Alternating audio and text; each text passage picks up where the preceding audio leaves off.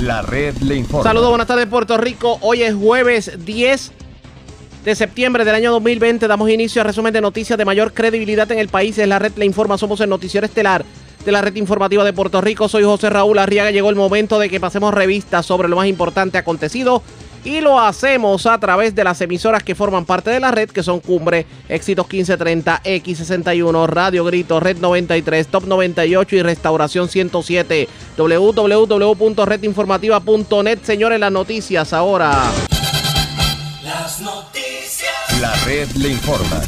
Y estas son las informaciones más importantes de la red le informa para hoy, jueves 10 de septiembre. Esta tarde, la gobernadora Wanda Vázquez hará pública su nueva orden ejecutiva ¿Acaso vendrán más restricciones o será más flexible? Lo sabremos en esta edición. La mitad de los estudiantes del patio no están tomando clases porque o no tienen internet o los módulos no están disponibles en las escuelas. Y hay quienes están exigiéndole al Departamento de Educación que abra las escuelas cerradas y cree grupos con distanciamiento social o que cree centros para conexión de internet.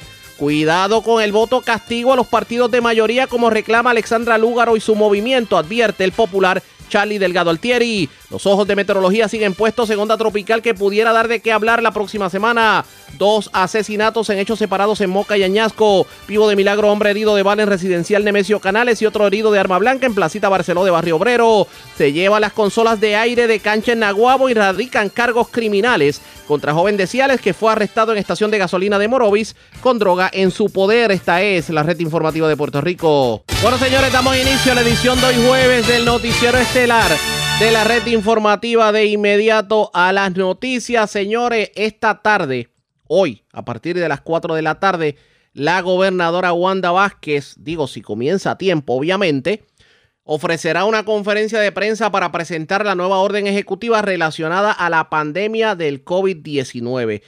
Esta se va a llevar a cabo en el centro de convenciones y pues ahí anunciará que se restringirá, que no se va a restringir, que entrará en vigor relacionado a la pandemia. Por cierto, ayer la gobernadora dejó entrever que la nueva orden ejecutiva que emitirá permitirá operar a otros sectores de la economía que permanecen cerrados o que operan con servicios limitados dentro de la emergencia, pero no adelantó cuáles serían esos sectores para los cuales tal vez habrá mayor flexibilidad. Y volvió a responsabilizar a la gente por la propagación del coronavirus que estableció un nuevo récord de muertes en la isla. Escuchen bien lo que dijo la gobernadora. Tuvimos unos adelantos en términos de positivo. Ciertamente hubo unos adelantos en ese aspecto, pero tenemos que recalcar que es responsabilidad de todos, de cada uno individual. Ustedes lo vieron con alguna de las imágenes que vimos el fin de semana. Y esto lo dijo obviamente en alusión al caso de Morovi, que tanto se ha comentado. Pero lo que parece que ya es seguro, por lo menos, es que las escuelas públicas no van a iniciar clases presenciales para el próximo 17 de septiembre. Por lo menos eso fue lo que dijo el secretario de salud, el doctor Lorenzo González, quien dice que es muy prematuro el que los estudiantes puedan pisar las escuelas públicas. Aparte que no sabemos que la fecha que se había este, destinado para iniciar presencial era el 17 de eh, septiembre. Sabemos que ese día no va a ocurrir. Eh, la escuela no puede empezar el 17 de septiembre con las situaciones que tenemos. Eh, de la misma forma estamos trabajando la parte de informática, la parte de rastreo, yo tengo a Jessica Irizarry, también a, Encijar Hassan, que son del Departamento de Salud.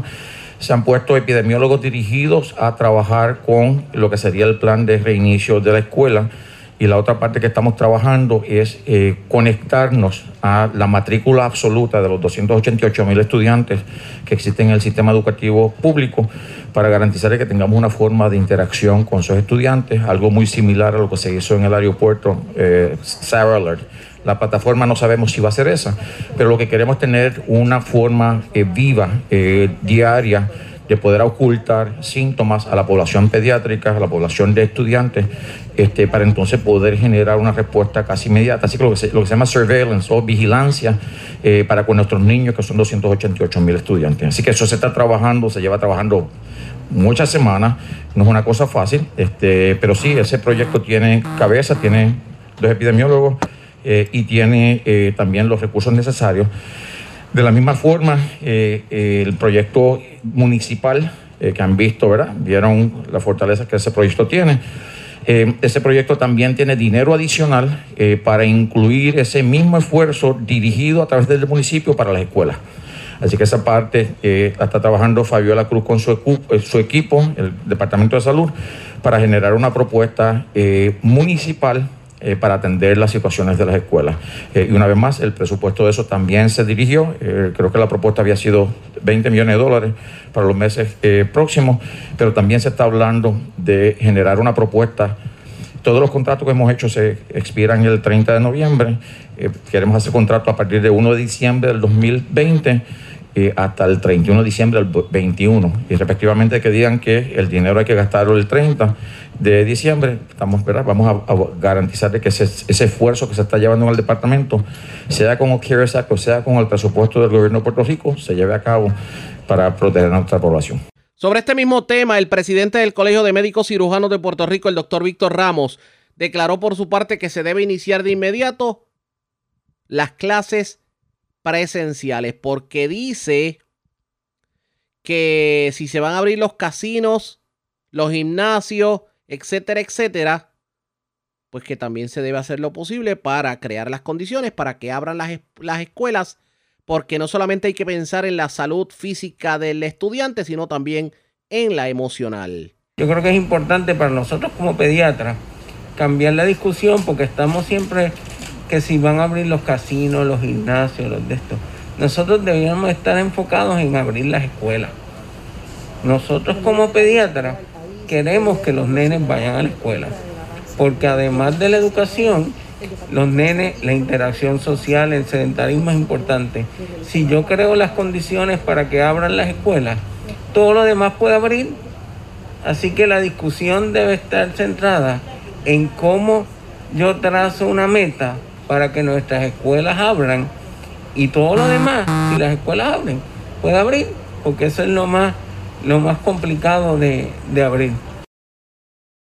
Eso es lo que dice el doctor Víctor Ramos, pero por lo menos la posición del secretario de salud es que todavía pudiera pasar tiempo sin que inicien las clases presenciales. Esta tarde a las 4 de la tarde se va a dar la conferencia de prensa por parte de la gobernadora. Nosotros vamos a estar en vivo con la conferencia, así que ustedes pendientes a la red informativa de Puerto Rico. Pero ya que tocamos el tema de las escuelas, ¿cómo uno explica que a estas alturas del juego no haya módulos?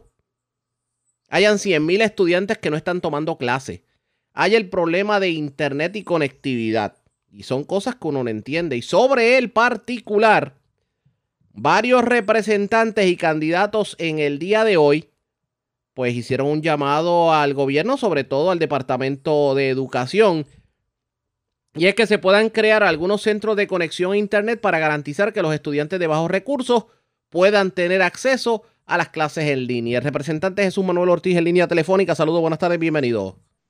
Saludos, Arriaga, a ti, a la gente que te escucha, un placer siempre. Gracias por compartir con nosotros. Bueno, uno no entiende esto que está ocurriendo definitivamente en el Departamento de Educación. ¿Cómo es posible que la mitad de los estudiantes puertorriqueños no estén tomando clases y que aquí se haya insistido tanto en los llamados módulos, pero los módulos ni siquiera han llegado a las escuelas públicas? ¿Qué me dice sobre el particular? Bueno, estamos ante un acto de total irresponsabilidad y negligencia del gobierno. Otro, otro acto más, otro renglón más donde eh, la ineficiencia de esta administración eh, hace pagar a los ciudadanos, en este caso a miles de estudiantes, niños y jóvenes que no tienen eh, ni los módulos para poder estudiar, en otros casos ni siquiera tienen las computadoras que tanto tiempo eh, llevan prometiéndose eh, y que no han podido tener acceso a una educación. Nosotros estamos terminando un año 2020 donde hay estudiantes que no han regresado a una escuela desde enero. O sea, los estudiantes del área sur, especialmente, por el asunto de los terremotos, no, no regresan desde enero llega la pandemia, no tienen los módulos, muchos no tienen computadora, aunque en el área azul se han repartido algunas. Eh, y en el resto del país, pues, pues sabemos que eh, el caso es igual, ¿no? Así que en ese sentido, yo creo que estamos ante un, acto de negligencia grasa de parte del departamento y del gobierno que repercute en la educación de nuestros niños y nuestros jóvenes de escuela pública. La posibilidad de, ustedes están sugiriendo, por ejemplo, que se creen algunos centros cibernéticos. Pero, pero me parece que esto debió haber ocurrido desde ya, porque ¿qué escuela no tiene una cancha bajo techo que pueda poner unas mesas con distanciamiento y ponga internet? ¿Qué pasa que no se está haciendo? Pues e, e, esa es la pregunta que todos tenemos. O sea, aquí lleva, desde que comenzó la pandemia y el lockdown, van más de seis meses. El departamento sabía desde abril o desde mayo que iba a tener que comenzar un semestre en agosto con muchas interrogantes y sin, y sin tener certeza si iba a poder ser presencial. Tienen el dinero federal, miles de millones de dólares, para comprar las computadoras, para invertir en algún tipo de infraestructura. El CARES Act le da más de 2 mil millones de dólares al gobierno para utilizarlo pues, eh, y de manera irrestricta para atender el tema de la pandemia. Y estamos casi en octubre, estamos ya a mitad de septiembre y no están listos. E, eso es un acto de negligencia en el cumplimiento del deber de todos esos funcionarios que tienen a cargo, empezando por el secretario Arriaga. O sea, aquí en la encuesta de la, de la comunidad que se hace como parte del censo, la más reciente que se publicó, se establece que hay 71%, solamente 71% de las familias tienen computadoras, o sea que 3 de cada 10 no tienen. Y que cerca de 60% tienen una, suscripción de Internet. O sea que 4 de cada 10 en Puerto Rico no tienen una suscripción de Internet. Y a lo que hay que sumarle que las familias que tengan una computadora, que tengan, digamos, dos y tres estudiantes, pues hay una sola para todos. Y todos sabemos lo que va a ocurrir. Eh, exacto. Así que aquí la pandemia ha aumentado la desigualdad en, en el acceso a la educación de miles de, niños y de jóvenes en Puerto Rico y el gobierno no ha hecho nada para evitarlo. Es una irresponsabilidad y uno tiene que indignarse cuando ve que esto está sucediendo. Por eso nosotros hemos propuesto y le hicimos a un grupo de compañeros que son candidatos y que son maestros, ¿verdad? Que conocen el sistema y lo que estamos proponiendo es que utilicen de las escuelas que ahora mismo están cerradas porque no se puede dar clases de manera presencial. No me refiero a las que cerraron que no van a funcionar más.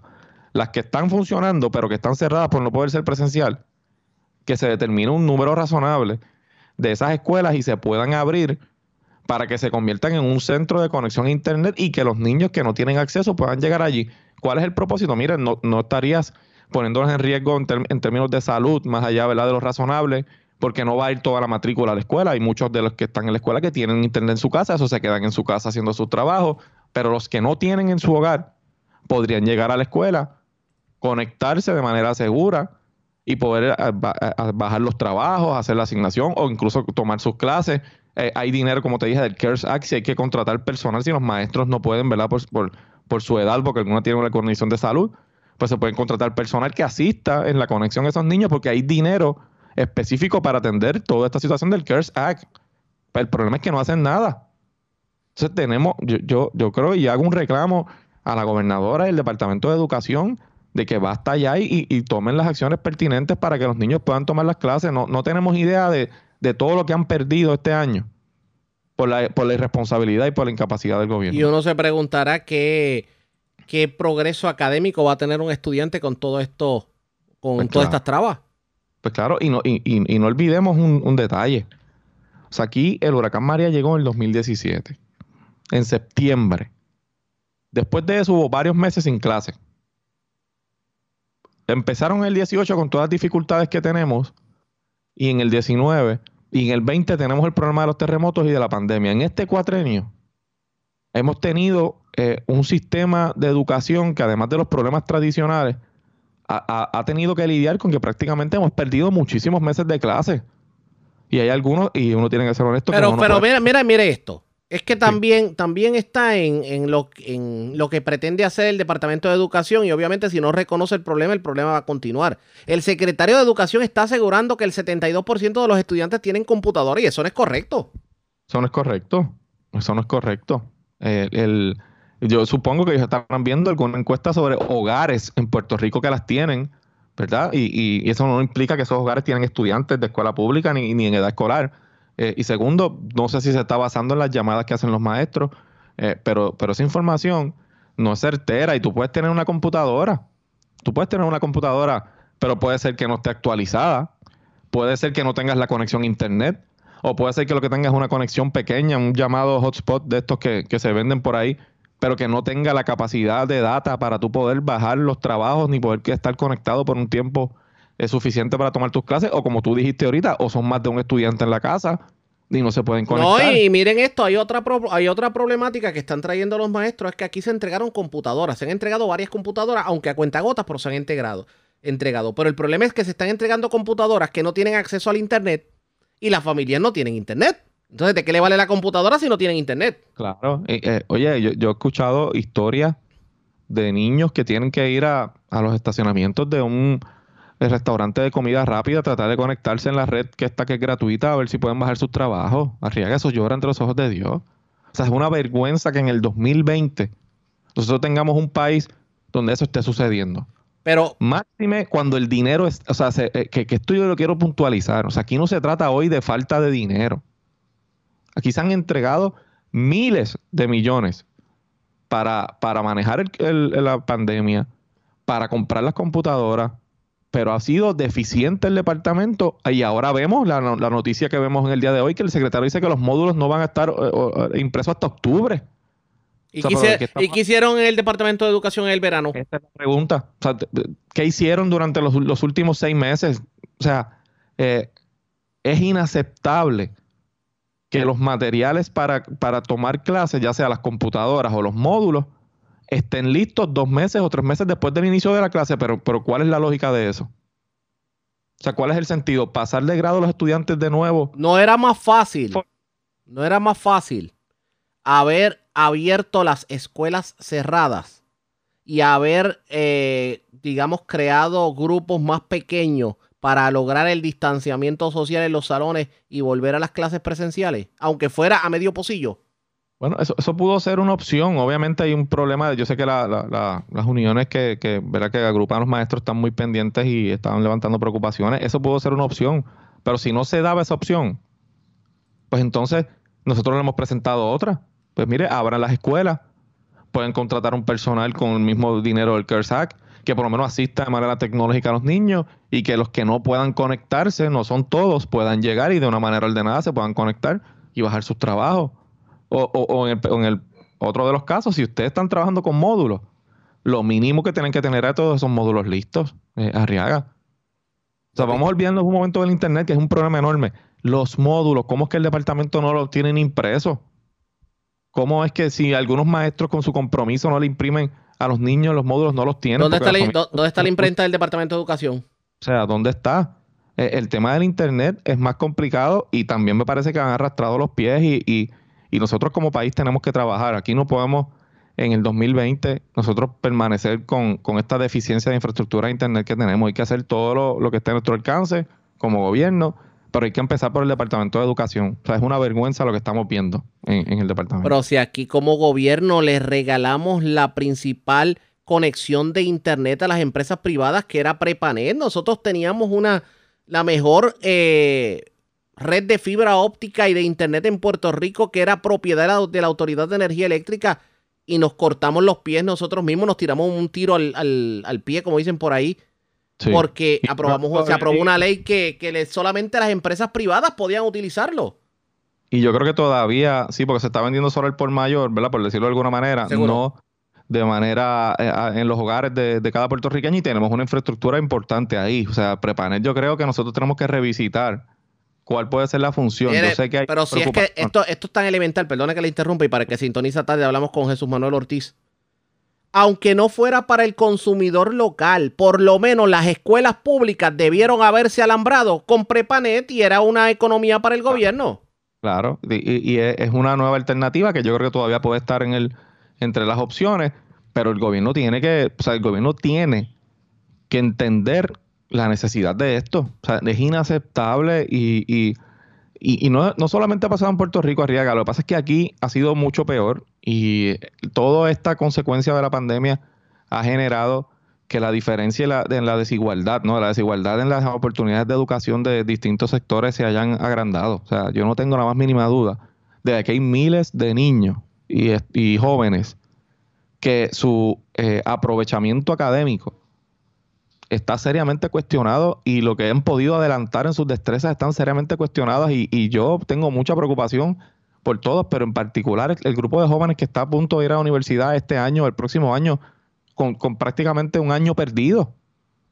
Sí, porque no, hay muchos de esos jóvenes que no han podido tomar clases. no pinta bien definitivamente. No, no, no. Eh, yo creo que es una, es una, es inaceptable, es, es eh, triste ver lo que estamos viendo en el departamento y indigna uno tener que leer noticias como las que hemos estado viendo sobre el internet y sobre los módulos en el departamento. Vamos a ver qué termina ocurriendo. Gracias por haber compartido con nosotros. Buenas tardes. Siempre a la Ya ustedes escucharon, era Jesús Manuel Ortiz, representante del Partido Popular Democrático. Él lo que dice es que, pues señores, la situación con, con el Departamento de Educación es crítica, los módulos no llegaron, las computadoras no han llegado y las pocas que han llegado pues no hay internet. Y mientras tanto, no se le pone el cascabel al gato. ¿Qué está sugiriendo el legislador?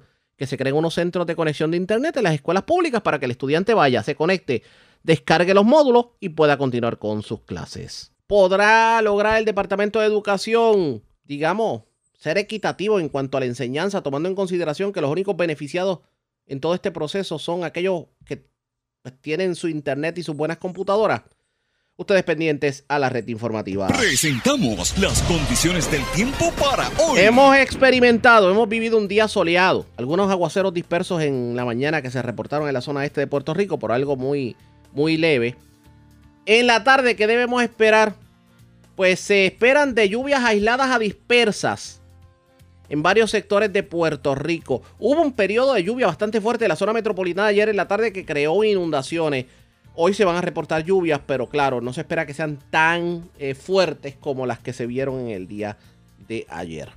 El viento soplando del este hasta 15 nudos, el oleaje del Atlántico de 3 a 5 pies, en el Caribe de 2 a 4 pies y hay un riesgo bajo de corrientes marinas para todas las playas de Puerto Rico. Así que esta tarde se esperan lluvias, sobre todo zona metropolitana, zona central y zona oeste de Puerto Rico. La red le informa. Señores, regresamos a la red le informa, el noticiero estelar de la red informativa. Gracias por compartir con nosotros al tiempo que emplazó al presidente del partido que se exprese sobre un alegado descalabro gubernamental que sufre el país. El candidato a la gobernación por el Partido Popular Democrático, Charlie Delgado Altieri, denunció que lo que calificó como mala administración de los fondos públicos disponibles haya afectado adversamente a los ciudadanos que en medio de la pandemia y otros desde el huracán María todavía esperan por ayuda.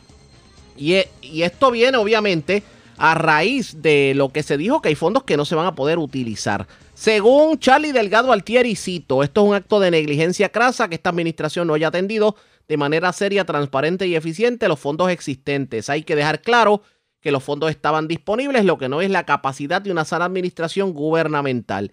Puerto Rico necesita un administrador que atienda adecuadamente los problemas que vive el país, así lo dijo. De hecho, está acusando Charlie Delgado Altieri tanto a Tomás Rivera Chats, a Johnny Méndez y a la administración de Ricardo Rosselló por simplemente haberse dormido en los laureles en cuanto a los fondos gubernamentales. Pero hablando de Charlie Delgado Altieri, hagamos lo siguiente. La red le informa. Cuando regresemos, hablamos con Charlie Delgado Altieri sobre ese y otros temas. Hoy hizo una advertencia, por cierto. Mucho cuidado con el voto castigo a los partidos de mayoría como lo reclama Alexandra Lúgaro. ¿A qué se refiere Charlie Delgado? Lo sabrán luego de la pausa. Y ustedes pendientes porque a las 4 de la tarde vamos a tener la conferencia de prensa de la gobernadora Wanda Vázquez en torno a la orden ejecutiva. La pausa, regresamos.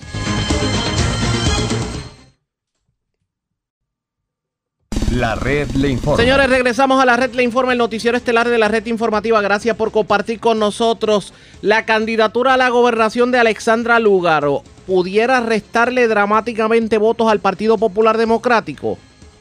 Hoy, el presidente del Partido Popular Democrático y, eh, Democrático y aspirante a la gobernación, Charlie Delgado Altieri, le hizo una advertencia a los suyos. Dice que tenga mucho cuidado con el voto castigo y con aquellos que aparecen sin partido político a ofrecer villas y castillas. En entrevista con Henry Lugo y Jackie Méndez del Pocillo Mañanero de Red 93 y Radio Grito, la red informativa en la zona oeste de Puerto Rico, esto fue lo que dijo Charlie Delgado Altieri. Sí, Henry, es una realidad. Hay que estar atento a, eso, a esos movimientos electorales que puedan ocurrir. Tenemos una nueva realidad demográfica en el país donde se refleja en el tema electoral, en el tema político. Eh, y pues Alexandra Lúgaro eh, se ha ido logrando de la calar en un sector de la comunidad, especialmente los jóvenes. Los pues, jóvenes. Es una realidad política con la cual hay que trabajar. Estamos, tratando de llevar pues, el mensaje a la juventud. Eh, ¿Por qué? Porque supongamos que mañana Alexandra Lúgaro se convierte en gobernadora de Puerto Rico. Pues Alexandra Lúgaro no tiene la cantidad de candidatos para Cámara y para Senado, aunque ganaran todos los que están postulando, no van a tener el control de Cámara y Senado.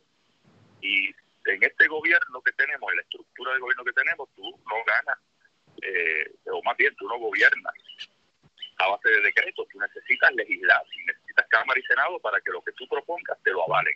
Y si tú no tienes esa mayoría, ¿cómo tú vas a gobernar? Ejemplos lo hemos tenido en el pasado, ¿verdad? Cuando Aníbal era gobernador y una legislatura en contra, PNP, eh, y cuando teníamos en otras épocas anteriores, para la época de Hernández Colón también, que, fueron, el Partido Popular tenía Cámara y Senado, y Romero era gobernador, y también hubo grandes dificultades en esos cuatro años. Así que eh, hay que meditar queremos salir del gran atolladero que tiene Puerto Rico, además de esa realidad política, es la realidad de cuáles son las propuestas de Alexandra Lúgaro específicas para los temas esenciales del país. Yo lo que he escuchado de Alexandra Lúgaro son diagnósticos de los problemas que tiene el país, pero no he escuchado soluciones a los problemas del país. Así que hay que tener cuidado con el voto castigo, porque hay molestia con los partidos tradicionales, con los políticos, hay molestia, una realidad, pero lo cierto es que si vamos a utilizar el voto para castigar a alguien que lo ha hecho mal, como lo ha hecho el liderato del PNP, que ha sido un desastre, pues, ¿dónde pones el voto? Pues va a tener consecuencias. Si es con Alexandra Lúgaro, pues yo creo que corremos riesgo de que nuevamente el liderato del PNP vuelva a gobernar a Puerto Rico. Pero amigo radio oyente, escuche detenidamente lo que dijo Charlie Delgado Altieri sobre el hecho de que quien lo acompaña en la papeleta es nada más y nada menos que Aníbal Acevedo Vilá. ¿Y usted entiende que acompañado en la papeleta con Aníbal como comisionado para llevar ese mensaje al Congreso pues yo no lo puedo controlar, efectivo? el pueblo lo eligió, ¿verdad? El pueblo seleccionó a Aníbal, o, más bien fue el único candidato, pues yo voy a correr con Aníbal Acevedo Vilá. El que no quiera votar por Aníbal, pues tiene la libertad de votar por otra persona. Yo soy Charlie Delgado y mi candidatura es a la gobernación. Y es real la posibilidad de que... A Puerto Rico, el país. ¿es real de que se, se le haya pedido a Batia que sea el, candidato, en la, su compañero de papeleta, y que Aníbal se eche a un lado? Porque supuestamente eh, los números dicen que Aníbal no le gana a Jennifer, pero que Batia tendría una mejor posición eh, y para usted sería una papeleta más fuerte. ¿Qué es eso? Sí, pero eso no va a ocurrir. Eso no va a ocurrir. No va a ocurrir. Si alguien quiere que Aníbal renuncie, pues se lo tiene que pedir a Aníbal. Eso, eso, eso no va a ocurrir. Interesante lo dicho por, por Charlie Delgado Altieri, pero aprovechó también para aclarar el punto de los galleros, porque aquí se le ha ofrecido mucho a los galleros, a pesar de la prohibición en Estados Unidos. ¿Qué piensa Charlie Delgado Altieri sobre las peleas de gallo? Esto fue lo que dijo. Antes de la primaria, usted dijo que estaba a favor de las, de las peleas de gallo, pero que ahora en su plataforma propone una ley contra el maltrato animal y que algunos galleros lo ven como algo contradictorio. Los galleros le cayeron arriba a Pedro Pierluisi hace un par de meses atrás y ellos están bien pendientes a ver qué va a ocurrir con, su mundo, ¿verdad? entonces, pues ya que hablamos aquí de maltrato de animales, hablamos del tema de animales, pues conectamos aquí ahora lo de los galleros. ¿Qué hay para ellos? Claro, Henry, las chinas son las chinas y la toronja es la toronja, ¿verdad? ok. El maltrato animal, pues, estamos hablando de maltrato animales, obviamente, ¿verdad? Este, y las peleas de gallo no, para nosotros en Puerto Rico no las consideramos una, un maltrato, es un deporte. ¿Un deporte? el eh, peor maltrato es el de dos personas dándose puño en un ring y ahora prácticamente peor que el boxeo, pues hay otro, el kickboxing, que es mucho más agresivo. Eh, y eso no se condena, sin embargo, si se condena a la pelea de gallo, que tiene sus controles, tiene sus reglas.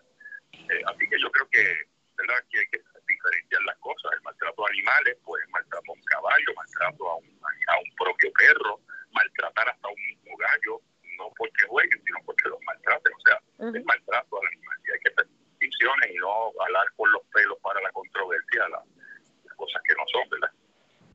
Aprovechó también para hablar sobre cómo será el, sistema de salud en Puerto Rico si se convierte Charlie Delgado en el, en el gobernador y esto fue lo que dijo sobre particular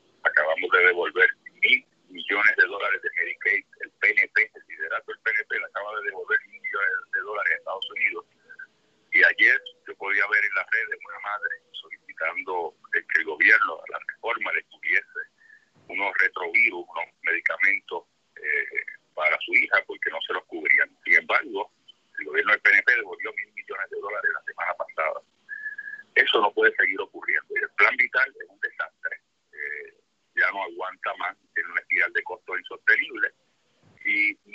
hemos hablado de una reforma de este plan, que va a ser un híbrido entre eh, un modelo como el que tuvimos anterior, obviamente sin los hospitales, y parecido a lo que es eh, un plan universal de salud, porque tendría un pagador único y sacamos de en medio a las aseguradoras para que tengamos más dinero disponible para que llegue al pueblo, a la gente. Eh, así que plan universal de salud no se va a llamar porque un plan universal de salud es socializar la medicina. Okay. Eh, y eso no es lo que podemos hacer en Puerto Rico, no la vamos a Por ejemplo, Canadá. Eh, Así que vamos a desarrollar un modelo que próximamente, espero ya eh, la semana que viene o la otra de arriba, vamos a estar presentando al pueblo de Puerto Rico cuál es el plan específico. Va a ser, va a ser otra estructura, se desaparece, se crea otra estructura administrativa y operacional. Que lo que han estado haciendo es prácticamente dejar el mismo modelo con nuevos parchos, nuevas, ¿verdad? nuevos parchos que se ponían, vamos a poner este parcho aquí para tapar este reguerete que se ha formado y ya eso no aguanta más sello, no aguanta más eh, parchos, hay que eliminarlo, ¿por qué? Porque es un modelo que está basado en, en, en una cantidad de dinero que sigue aumentando constantemente eh, y donde el gasto de medicamentos es insostenible por la manera en que está estructurado, porque es comercialmente.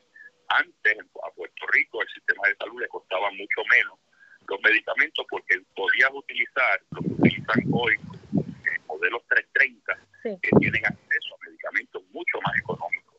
Y bajo el modelo que yo estoy implementando, pues vamos a utilizar a los modelos 330 a través de todo Puerto Rico y vamos a, a utilizar otras eh, estrategias económicas para eh, accesar ese eh, medicamentos más económicos y una estructura administrativa que saca de en medio a las aseguradoras que le cuesta 35 centavos de cada dólar Ujú. solamente por administrar. Pues eso no lo vamos a economizar con una estructura eh, que sea la que administre y pague eh, estos medicamentos y todas las transacciones que se hacen entre hospitales y médicos y especialistas y todos los proveedores de salud del sistema.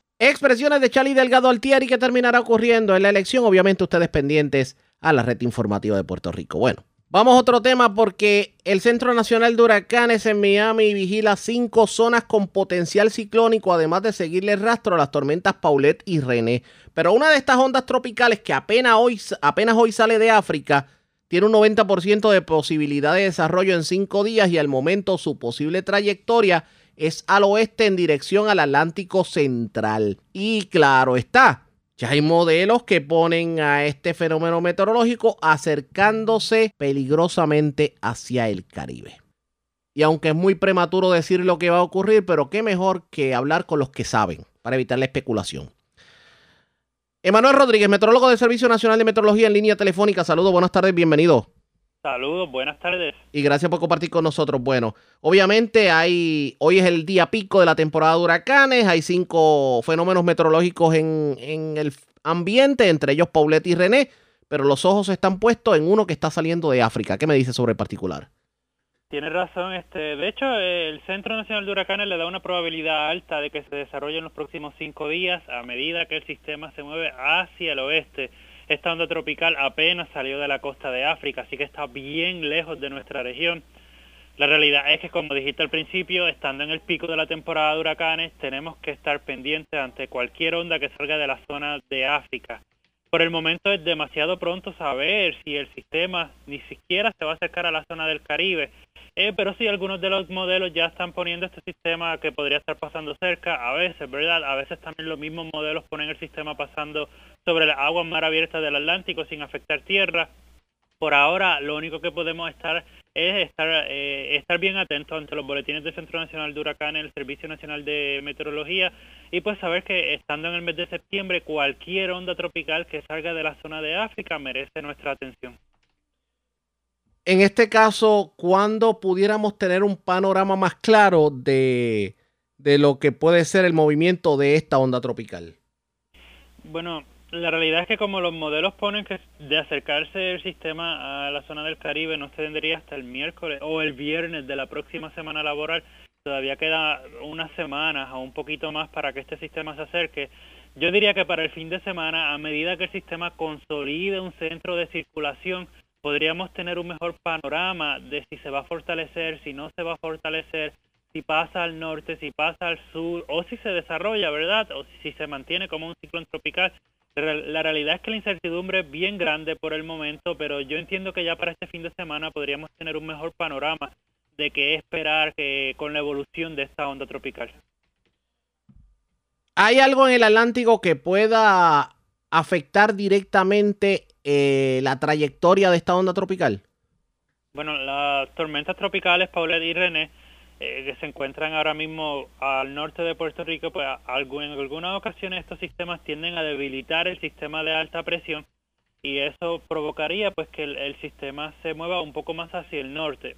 De estas tormentas no tendré la fortaleza para que eso ocurra y, en caso de que tengamos un sistema de alta presión mucho más dominante, entonces la trayectoria del sistema podría ser un tanto más hacia el oeste. Y esos son los, detalles que tenemos que estar pendientes para ver eh, eh, hacia dónde se va a estar dirigiendo este sistema tropical. Que inclusive pudiéramos ver que de ocurrir ese panorama, simplemente esta onda tropical ya formada en fenómeno meteorológico se vaya, como dicen por ahí, a pescar para el Atlántico. Existe esa posibilidad. Algunos modelos si ayer mismo tenían este sistema desarrollándose y perdiéndose sobre las aguas del Atlántico. Esta mañana pues tenemos algunas de las guías que la traen un poquito más cerca, al sur de Puerto Rico. La realidad es que tenemos que esperar a que esas guías sean consistentes, que algunas dos o tres corridas nos muestren el mismo panorama para nosotros decir que tenemos eh, certeza en el pronóstico de qué es lo que va a estar ocurriendo con, con la onda tropical. Vamos a ver qué ocurre definitivamente. Gracias por compartir con nosotros. Buenas tardes. Seguro que sí, buenas tardes. El metrólogo Manuel Rodríguez del Servicio Nacional de Metrología. Solo resta esperar a ver qué va a ocurrir la próxima semana. Ustedes pendientes a la red informativa. La red le informa. Nos vamos a la pausa cuando regresemos. Las noticias del ámbito policíaco más importantes acontecidas, entre las que tenemos que destacar, se reportaron dos asesinatos. Uno en Moca, otro en Añasco. También eh, hubo una persona que resultó herida de bala cuando trató de entrar al residencial Nemesio Canales y otra que resultó herida de arma blanca cuando pues entró. Bueno, en medio, esto fue en medio de una pelea realmente en la Placita Barceló en Barrio Obrero. Y para el que no se haya enterado todavía, pues se erradicaron cargos criminales contra algunos de los que tuvieron que ver con la fiesta de Morovis que tanto se comentó este fin de semana. Es lo próximo, la pausa, regresamos. La red le informa. Señores, regresamos a la red le informa. Somos el noticiero estelar de la red informativa de Puerto Rico, edición de hoy jueves. Gracias por compartir con nosotros. Vamos a noticias del ámbito policíaco. Comenzamos en el noroeste de Puerto Rico. Un joven de 20 años, vecino de Aguadilla, fue encontrado muerto dentro de un vehículo en el sector Galarza del barrio Cuchilla de Moca. La información la tiene Juan Bautista, ya el oficial de prensa de la policía en Aguadilla. Saludos, buenas tardes. Sí, buenas tardes para ti, Ariaga, buenas tardes para el público Radio Escucha. Como menciona, tenemos que la División de Homicidios investiga este incidente. Se trata de la muerte de Yomar Yadiel Almeida Tomasini, de 20 años de edad, vecino de Aguadilla, cuyo cuerpo, como mencionaste, con signos de violencia, fue localizado en el baúl de un auto Toyota Yaris, color blanco, del año 2017 en la carretera 444, eh, kilómetro 0.9, el sector Galarza, del barrio Cuchillas en Moca. Según se le informó de manera preliminar, el incidente fue reportado a través del sistema de emergencias 911 como una pelea en proceso. Hasta allí acudieron efectivos del distrito policíaco local y personal de la división de quienes se toparon con la escena en la que como parte de la misma eh, tienen un sujeto de 25 años de edad detenido, el cual es entrevistado por las autoridades. El agente Juan C. Pérez, supervisado por el sargento Juan Álvaro Feliciano, eh, adscritos a la División de Homicidios en unión al fiscal Juan Ramos, se personaron al lugar y se encuentran a cargo del proceso investigativo. Gracias por la información, buenas tardes. Buenas tardes. Gracias, era Juan Bautista ya el oficial de prensa de la policía en la zona de Aguadilla, de la zona noroeste de Puerto Rico. Vamos a quedarnos en el oeste de Puerto Rico porque se reportó un asesinato en la madrugada en una carretera de Añasco, frente a un restaurante específicamente. En la zona metropolitana Vivo de milagro se encuentra un hombre que fue herido de bala mientras entraba a los predios del residencial Nemesio Canales. Además, también vivo de milagro un hombre que recibió heridas de arma blanca en medio de una discusión en un sector de la avenida Borinquen, en la Placita Barceló, específicamente en Barrio Obrero, Santurce. José Catalán, oficial de prensa de la policía en el cuartel general con detalles. Saludos, buenas tardes. Saludos, Arriaga, buenas tardes. Eso es correcto. En, en Añaco, a través del sistema de emergencia 911, se reportaron unos disparos a eso de las 12 y 33 de la madrugada de hoy. en la carretera 402 kilómetro 1.8 frente a un restaurante de comida oriental en Añasco. Al llegar las unidades de la policía al lugar encontraron el cuerpo baleado de un hombre en el pavimento identificado como Eduardo José Luis Rodríguez Rivera de 22 años, quien presentaba múltiples heridas de bala en diferentes partes del cuerpo. Agente adscrito a la División de Homicidios del 6C de Mayagüez se hizo a cargo de la investigación. A eso de las 9 y 3 de la noche de ayer se reportó una persona herida de bala en residencial Nemesio Canales en Atorrey. Según se informó preliminarmente, el perjudicado identificado como Pedro A. Santiago, de 46 años, fue a visitar a una mujer en el residencial y cuando se encontraba saliendo del lugar en su vehículo BMW color blanco, sacaron dos individuos enmascarados. Estos le indicaron que se detuviera y al pensar que lo iban a asaltar, siguió su, su transcurso. Según la víctima, estos al ver que no se detuvieron, le realizaron varios disparos logrando, logrando herirlo. La víctima continuó conduciendo hasta un garaje de gasolina en la avenida Roosevelt, al lado del cuartel general, donde pidió ayuda. El herido fue atendido por emergencias médicas municipales donde le pudieron brindar los primeros auxilios diagnosticándole con dos en el área del homoplato y la otra laceración en el lado derecho de la cabeza. La víctima fue transportada al hospital centro médico. En escena se levantaron alrededor de 13 casquillos de diferentes calibres y dos proyectiles. Al momento se desconoce móvil de los hechos. Por otro lado, en Barrio Obrero, ayer una agresión grave fue reportada en horas de la tarde de ayer en la avenida Borinquen, Placita Barceló, Barrio Obrero, en San Juan. Según la información preliminar, por el personal de Radio Control, agentes adscritos al precinto de Barrio Obrero se personaron al lugar para explicar una pelea y localizaron a un hombre con una herida de arma blanca en una de sus manos. El mismo fue transportado a Centro Médico de Río Piedras en condición estable. Agentes adscritos a la División de Agresiones del Cuerpo de Investigaciones Criminales de San Juan continuarán con la investigación. Gracias por la información. Buenas tardes. Muy buenas tardes, Arriaga. Gracias, era José Catalano, oficial de prensa de la policía en el cuartel general de la zona metropolitana. Vamos al este de Puerto Rico porque delincuentes se llevaron las consolas de aire acondicionado del Coliseo Benigno Ramos en Naguabo. La información la tiene Francisco Colón, oficial de prensa de la policía en la zona de Humacao. Saludos, buenas tardes. Buenas tardes, buenas tardes, escuchar. ¿Qué información tenemos? Mira, tenemos que un hurto se reportó en horas de la tarde del día del martes, eh, 8 de septiembre de este año, en el Coliseo Benigno Ramos, ubicado en la carretera 971 de la zona austral del municipio de Nahuabo. Según se informó, alguien se apropió de cinco consolas de aire acondicionado que se encontraban instaladas en el Coliseo.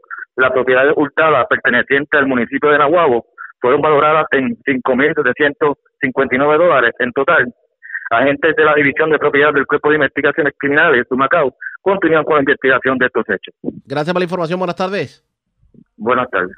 Gracias, era Francisco Colón, oficial de prensa de la policía en Humacao, de la zona este. Vamos a la zona centro-oriental de Puerto Rico, porque las autoridades encontraron sobre mil municiones calibre 9 milímetros dentro de un contenedor ubicado en la zona de carga de la tienda Home Depot del centro comercial Las Catalinas de Caguas. Edgardo Ríos Queret, oficial de prensa de la policía en Caguas, con detalles. Saludos, buenas tardes. Saludos y buenas tardes. ¿Qué información tenemos?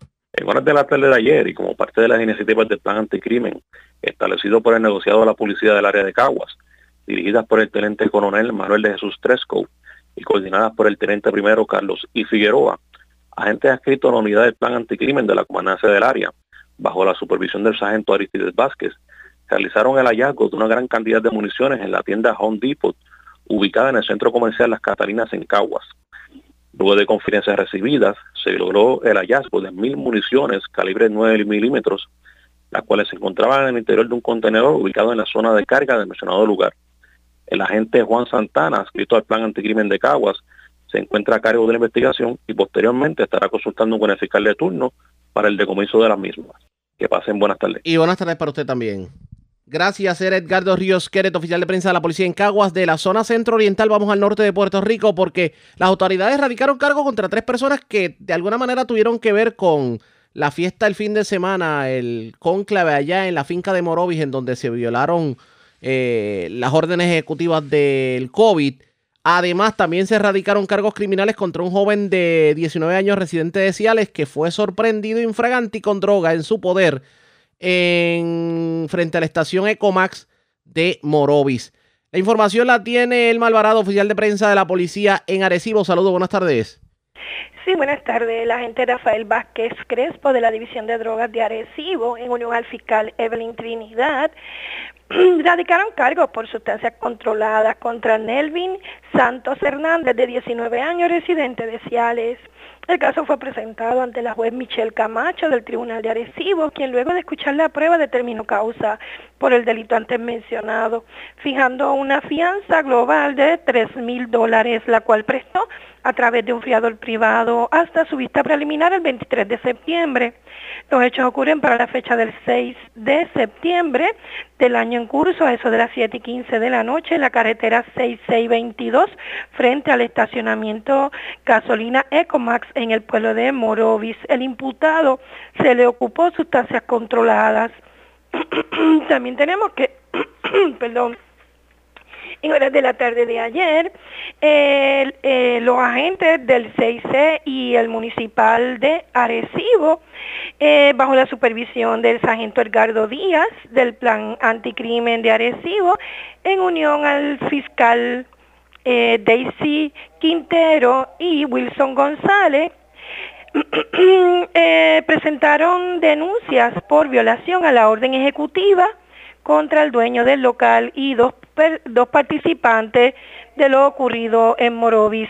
El caso fue presentado ante la juez India Irizarry, Casiano del Tribunal de Primera Instancia de Arecibo, eh, por quien determinó causa por el delito de la violación a la ley 22 de la, perdóname, a la, ley 20 del artículo 614 menos grave de la ley de del Departamento de Seguridad Pública y que penaliza a individuos que incumplan con esta ley. Eh, el señor Edgardo Negrón Marrero, de, 50, de 58 años, residente de Morovi, fue denunciado y en ausencia Lizaldo Taraveras Pérez, de 40 años, y Nancy Aguilar, de 25 años, residente de Illinois. Eh, la juez India Irizar emitió una orden a Lizardo y a Nancy para que se presentaran al Tribunal de Arecibo en 48 horas. La vista preliminar fue pautada para el 22 de septiembre del corriente año en el Tribunal de Ciales. Para la fecha del sábado 5 de septiembre del año en curso, Edgardo Negrón rentó la finca donde se celebró una actividad en el barrio Univón, sector Las 40, de la finca Los Mangoes en el pueblo de Morovis, en violación a las disposiciones de la orden ejecutiva que busca mitigar los contagios del COVID-19.